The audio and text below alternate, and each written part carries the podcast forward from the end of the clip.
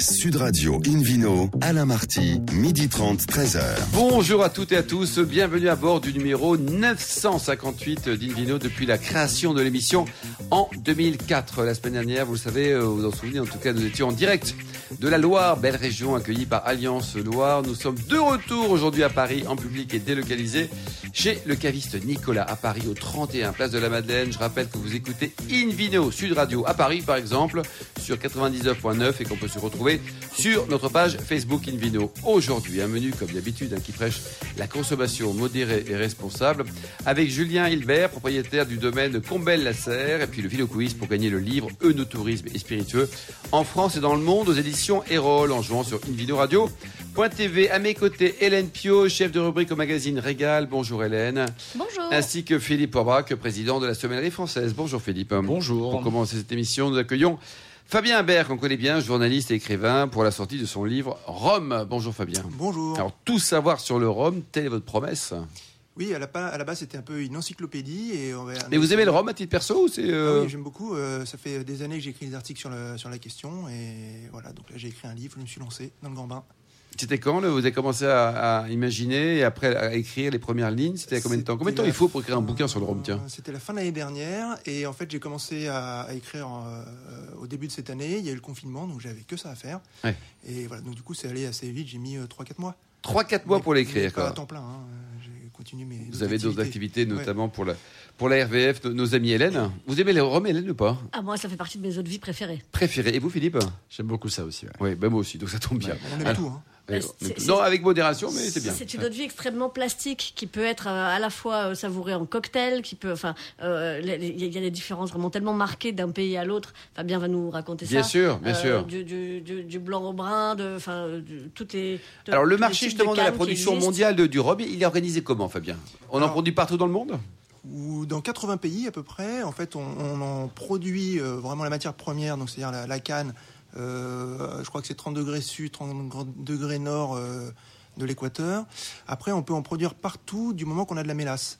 La mélasse, c'est euh, un produit extrêmement stable, donc on peut en fait euh, convoyer partout. On peut même en distiller. Il y en a même qui est distillé à Paris, à la distillerie euh, de, dans le 10e arrondissement.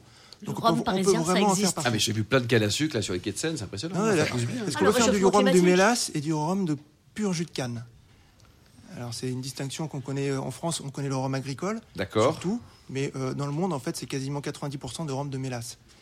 Qui vient ra- aussi. voilà. Racontez-nous la mélasse. Ouais, la mélasse, Ouais, parce que le mot est pas compliqué. très très sexy quand même, hein, mais allons-y, mélasson. Alors en fait tout vient de la canne à sucre. Donc quand on fait du rhum agricole, on, on le- on va prendre la, la canne à sucre, on va la broyer, on va ajouter de l'eau, on va faire fermenter tout ça. Ça fait un vin qu'on va distiller. Un peu comme le cognac, on va distiller le vin de. pas- Oui, sorte de vin, enfin, de cas, assimilé au vin. Ouais, on appelle ça un vin de canne ou le vezou. Et euh, ensuite, il y a aussi la, la mélasse. Donc, on prend ce, ce vin de canne ou euh, ce vezou et on va le transformer en sucre. D'accord. Et il y a un à côté qui va sortir. D'un côté, il y a le sucre, l'autre côté, il y a la mélasse. Et cette mélasse, donc, qui est visqueuse, qui est un peu. un- c'est c'est pas très joli à voir, par contre, ça sent bon, ça sent bon la, la- la réglisse. Et ça, on va le faire fermenter à nouveau.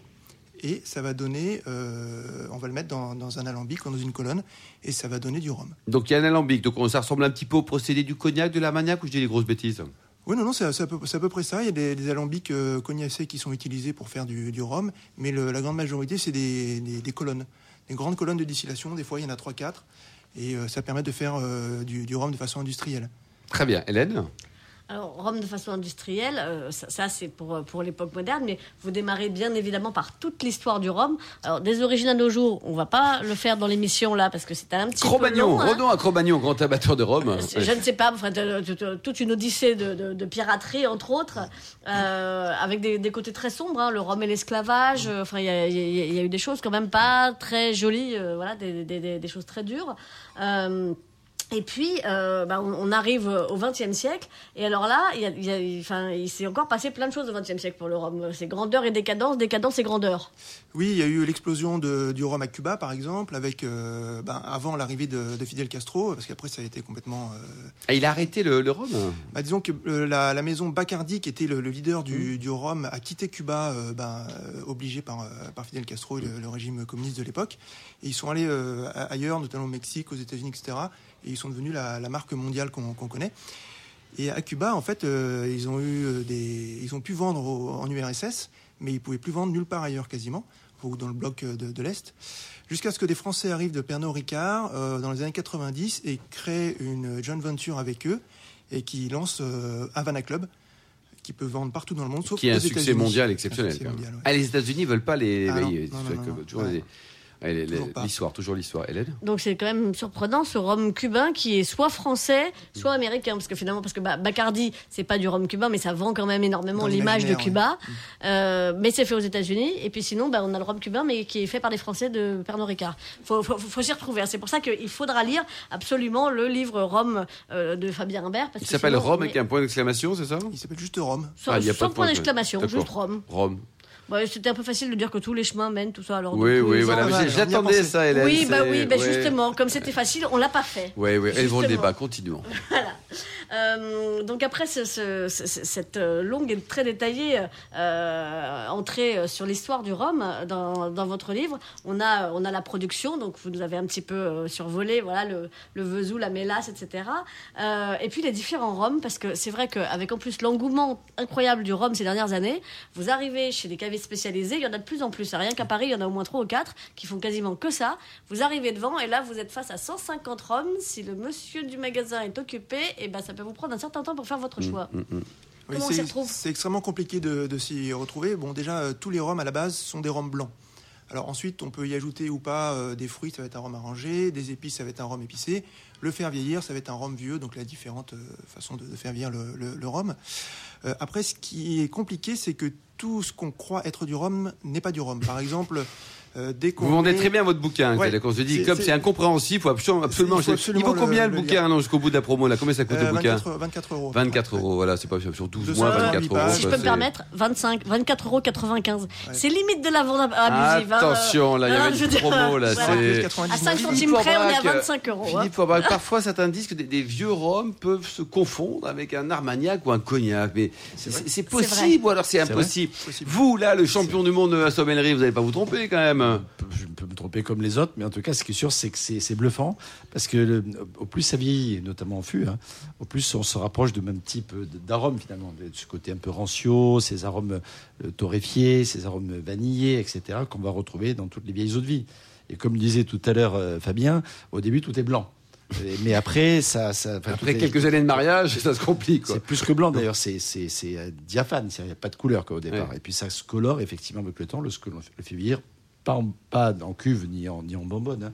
Parce que au moment où ça vieillit en fût, parce qu'il y a, il y a le bois, mais il y a surtout, il y a surtout la, la, mi- la micro-oxygénation qui va effectivement venir euh, Oui. colorer aussi. Et donc euh, en fin de repas, euh, le feu Oui. de cheminée, le cigare, euh, la belle-mère, le labrador, tout ça, là, ça vrai. marche avec un vieux rhum mais bien entendu, ça Ouais. marche très très bien. Ça fait très Non, bien sur- passer la belle-mère et le labrador. Bah oui, c'est ça. quoi, Sur certains desserts, notamment. à Grand-mère sur un dessert, c'est quand même.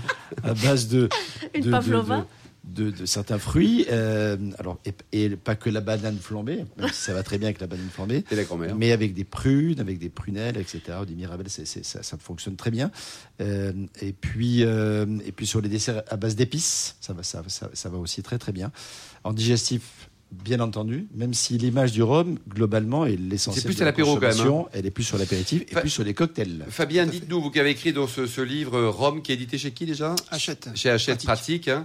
Euh, là, on a parlé beaucoup de, de la production également. Donc, au niveau de la consommation, les grands marchés pour le rhum, euh, on, on- on boit où du rhum? Partout dans le monde Où il y a des, des pays phares? Euh, partout dans le monde, on en boit beaucoup, beaucoup aux États-Unis, donc euh, sauf euh, Havana, bien sûr. Banal. Euh, on en boit beaucoup en Europe, on en boit beaucoup sur place, hein, euh, notamment dans, dans les DOM, parce que la, la France est un grand producteur de, de, de rhum. Euh, On un sponsorise grand tout ça consommateur aussi. un grand consommateur. ouais, ouais. On sponsorise tout ça ou c'est naturellement c'est une économie de marché, le rhum français? Alors c'est euh, un peu les deux, mon général. Euh, disons qu'il y a tout à des. ouais. Quelle, quelle- quelle- quelle promotion? C'est-à-dire qu'il y a des, ce qu'on appelle des, des contingents. Donc, c'est, euh, euh, il y a un contingent de rhum que, la, que les DOM peuvent envoyer en métropole qui seront moins taxés.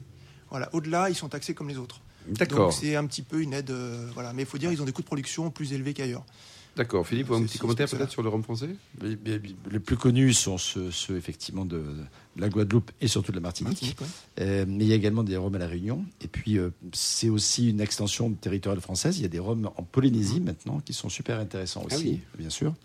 Du côté de Papette. Et même en Guyane. et- En Guyane en également, Guyane. Et à Saint-Pierre-Miquelon, on n'a rien pour Euh, l'instant au niveau des. J'ai pas l'impression. Euh, je sais qu'à un moment, Ouais. ça a été une espèce de, de- de base arrière euh, pour la, le trafic d'alcool pendant la prohibition, mais je sais pas s'ils en font. Ouais, voilà, se renseigner la prochaine fois, Fabien, s'il vous plaît. Moi, j'aime beaucoup les rhums de Marie-Galante. Il y a de très jolies choses à Marie-Galante. Ah, ouais. Et puis qu'est-ce que c'est beau. C'est ça. Euh, Il y a ça et, aussi. et alors les cocktails, ils ont le vent en poupe ou pas? Alors c'est le cocktail, euh, Philippe faisait allusion à ça. C'est, il y a beaucoup de cocktails à base de rhum, non? Oui, la grande majorité des, du rhum se boit en cocktail. Euh, même certains euh, rhums vieux, comme les, les rhums Bacardi, euh, Havana Club euh, 3 ans, qui sont des rhums vieillis en fût, qu'ensuite on, a, on, on en leur a fait perdre leur couleur avec la filtration sur charbon actif. Donc euh, voilà, ça c'est vraiment, je sais pas, 80% du marché, c'est c'est ça, quoi. 80% quoi. Donc euh, Morito, le, enfin, tout ça c'est. Quel est le top 10 d'ailleurs des marques les plus vendues dans le monde? Alors, euh, de mémoire, je pense que c'est des, des marques philippines et indiennes qui sont en train de prendre le dessus, avec Captain Morgan qui vient des îles Vierges. Il y a aussi Bacardi qui est très fort, Havana, bien sûr. Euh, voilà, en fait, on boit euh, beaucoup de, de rhum aussi dans, dans des pays euh, où on s'y attendait, on s'y attendrait pas du tout. C'est Alors on voit le phénomène des- dans la bière des micro-brasseries. Est-ce qu'il y a des micro-romeries qui se créent ou alors c'est au contraire une industrie qui, qui demande une taille critique euh, tellement importante que les, les petits ne peuvent exister? Mon cher Fabien. Eh ben, les deux, mon maréchal, vous avez une nouvelle promotion. Finir dictateur à vie, ça continue là, c'est bien. Vous n'étiez pas Euh, déjà Continuez, Ah non, c'est vrai. continuez. Donc il y a le rhum industriel, celui qu'ils ont énormément, et il y a aussi euh, du rhum craft, comme, comme on dit. Donc c'est-à-dire, euh, souvent c'est des rhums qui vont importer de, la mélasse euh, d'un peu partout, la Barbade, la Jamaïque, etc., et qui vont le, le distiller sur place et qui vont créer des, marques comme ça ex nihilo. Ou alors on peut faire appel à un broker, c'est un vendeur en gros de, de. Il y en a beaucoup, notamment en Hollande et en Angleterre. Et là, euh, les rhums sont déjà distillés et on peut se créer sa marque. Il suffit d'avoir un petit peu d'argent, être bon en marketing, Hmm. et c'est parti. Et il y a combien de marques de rhum, euh, toutes, euh, voilà, toutes sociétés confondues dans le monde, là, Fabien? Parce que Des- si, si des vous n'avez pas la réponse, ça fait une deuxième erreur quand même, c'est beaucoup en 12 On fera une minutes deuxième 30. émission alors.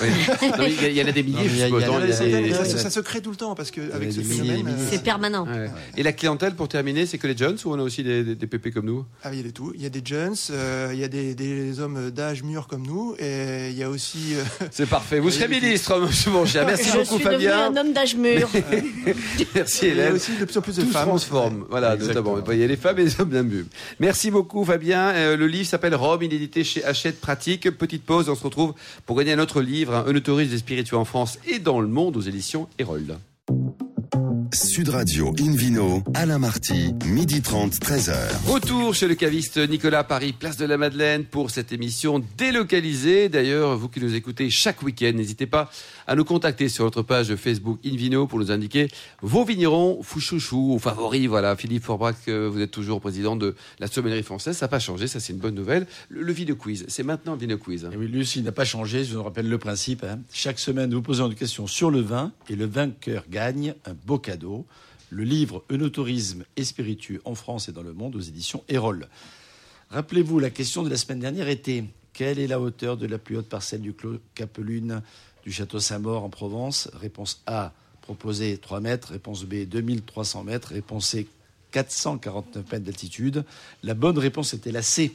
La C, bah, c'est Voilà. pas mal. C'est un des records euh, sur l'appellation Provence, non Philippe? Oui, l'altitude la plus haute, c'est 450, donc ils sont, voilà, ils sont, ils sont, ils sont sur la base du record. Euh, la bonne euh, question de la semaine qui arrive là, c'est quel alcool est le sujet du dernier livre de Fabien Humbert? Réponse A, le rhum. Réponse B, la tequila. Réponse C, le champagne. Voilà, déjà, Ah, mais il faut réfléchir Oui, un peu. non, mais il faut écouter l'émission Voilà. en tous les sens. là. Bon, Enfin, pour répondre et gagner, vous le souhaitez le livre Eunotourisme et spiritueux en France et dans le monde aux éditions Erol. Rendez-vous toute la semaine sur le site invinoradio.tv, rubrique Vino Quiz. Le gagnant sera tiré au sort parmi les bonnes réponses. Merci beaucoup Philippe. Invino Sud Radio retrouve Julien et accueille plutôt Julien Hilbert, euh, propriétaire, copropriétaire du domaine Combel-Lasserre. Bonjour Julien. Bonjour. Alors c'est en 1998 que Jean-Pierre a décidé de quitter la cave coopérative juste après la victoire des Français au foot en Coupe du Monde. Un petit peu avant, juste un petit peu avant. Non, il a pris sa décision donc en, en, en, en, en avril. Et effectivement, mon, mon arrière-grand-père était, euh, était un des fondateurs de, de la cave coopérative de, de Parnac en 1947. Et euh, pour diverses pour diverses raisons, euh, mon père a eu euh, ce, ce courage et cette et cette grande qualité de, de, de partir de, de cette cave coopérative pour monter vigneron indépendant. Qu'est-ce qui l'a motivé à faire ça? C'était qu'il avait une- un besoin, une envie d'émancipation? Il en avait marre des coopérateurs, de toutes ces réunions. On parle beaucoup, beaucoup, beaucoup, puis on sort pas toujours quelque chose.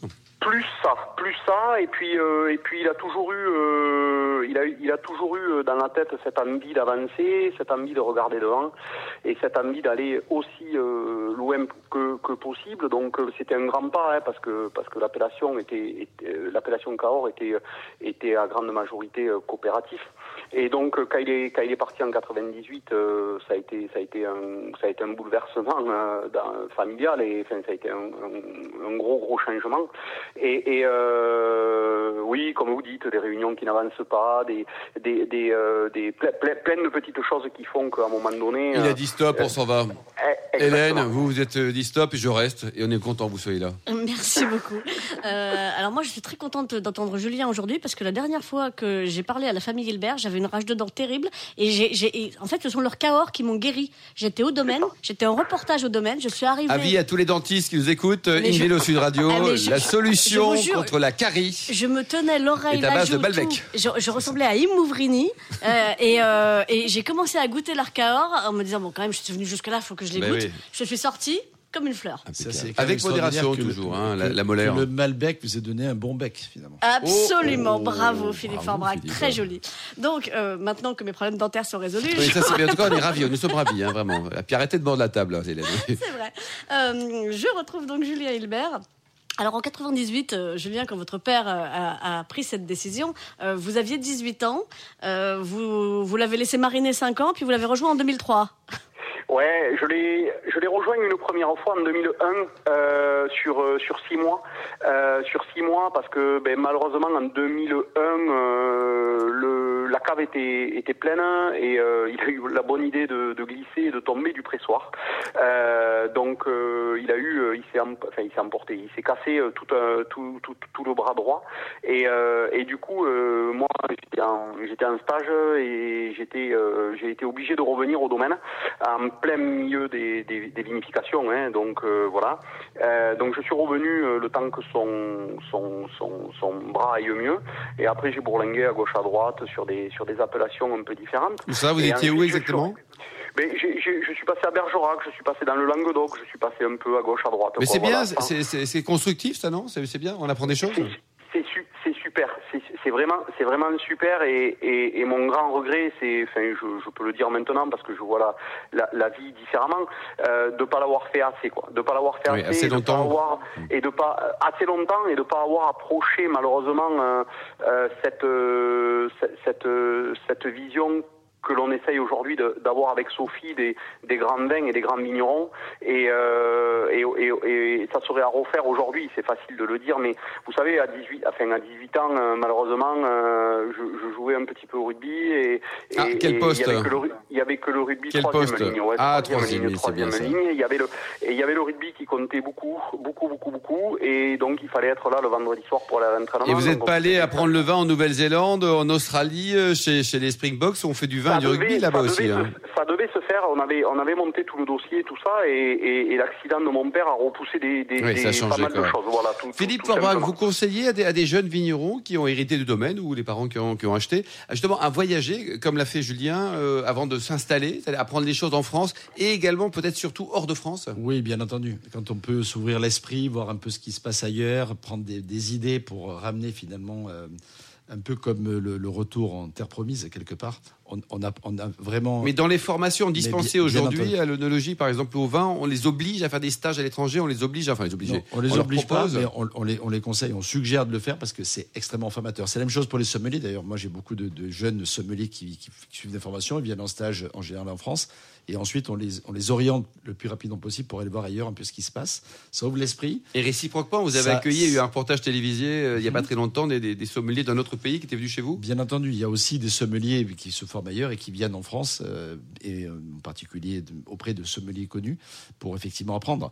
Il y a on gagne beaucoup les uns et les autres de façon à échanger Bien sûr. et à se faire sa propre euh, philosophie de vie. Quand on, partage. quand on retourne directement sur ces terres sans être passé par effectivement une ouverture d'esprit, en général, c'est un petit peu plus, euh, un peu plus compliqué. Hmm, très bien, c'est un peu comme une journaliste qui a en Champagne. Hélène Alors, à à défaut de, de- de s'inspirer de ce qui peut se faire euh, très très loin euh, et d'échanger avec des vignerons lointains, vous avez beaucoup échangé, Julien, euh, bah, avec vos copains de rugby finalement.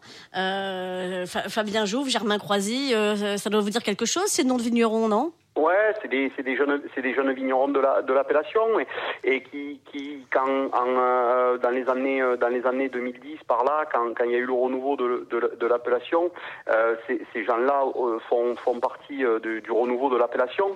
Mais je, je, je pense quand même que le, le papa de tous qui a, qui a lancé ça, qui est un petit peu plus, plus ancien que nous, euh, c'est, euh, Mathieu et, et Catherine, euh, enfin Mathieu Cos et, Catherine Maisonneuve qui, quand eux sont arrivés sur euh, sur l'appellation Cahors, euh, ont, ont mis un- véritablement un nouveau un nouveau élan à cette appellation. Et après, nous les jeunes, on a on a un petit peu suivi ce qui se ce qui s'est fait.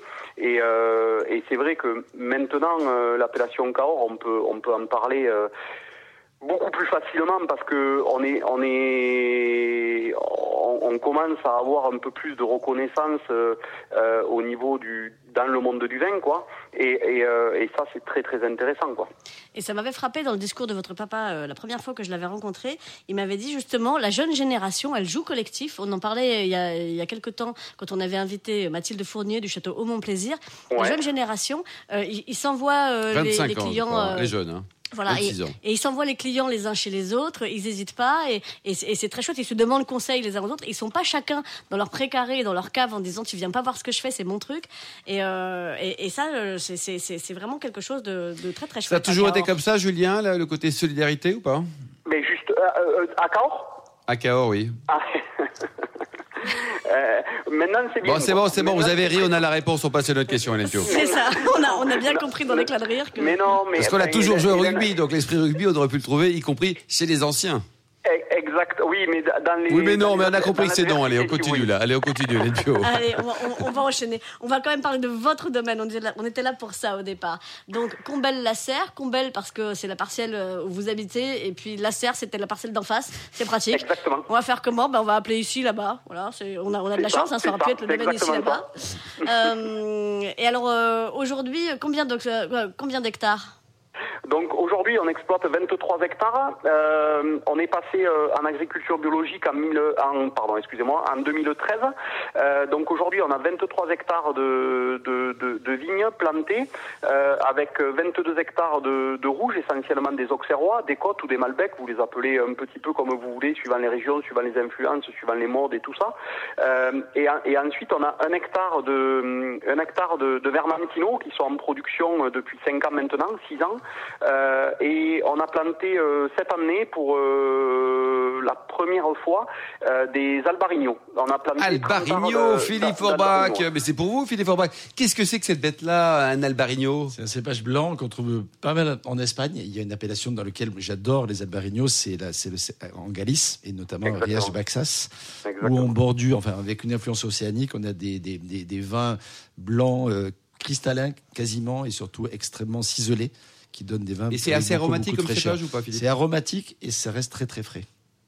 C'est paradis, ça. Bah, Avec modération, mais on a envie de le goûter, Ouais, là, c'est- votre vin, là. Combien elle vaut, votre bouteille, d'ailleurs, Julien Et assez salé. Ah ben attendez, attendez, on l'a on l'a planté pendant le pendant le C'est pas grave, on veut savoir le prix. Elle sera vendue combien dans 5 ans On, on va déjà essayer de voir si on, a, si on sait vinifier ce cépage, parce que vous savez qu'on a planté du Vermentino il y a 6 ans avec mon épouse. Ça a pas marché. On- on- on- mais si, si, ça a marché. Mais maintenant, maintenant, euh, maintenant, on a la chance de pouvoir dire que le Vermentino marche sur l'écosse calcaire de Cahors.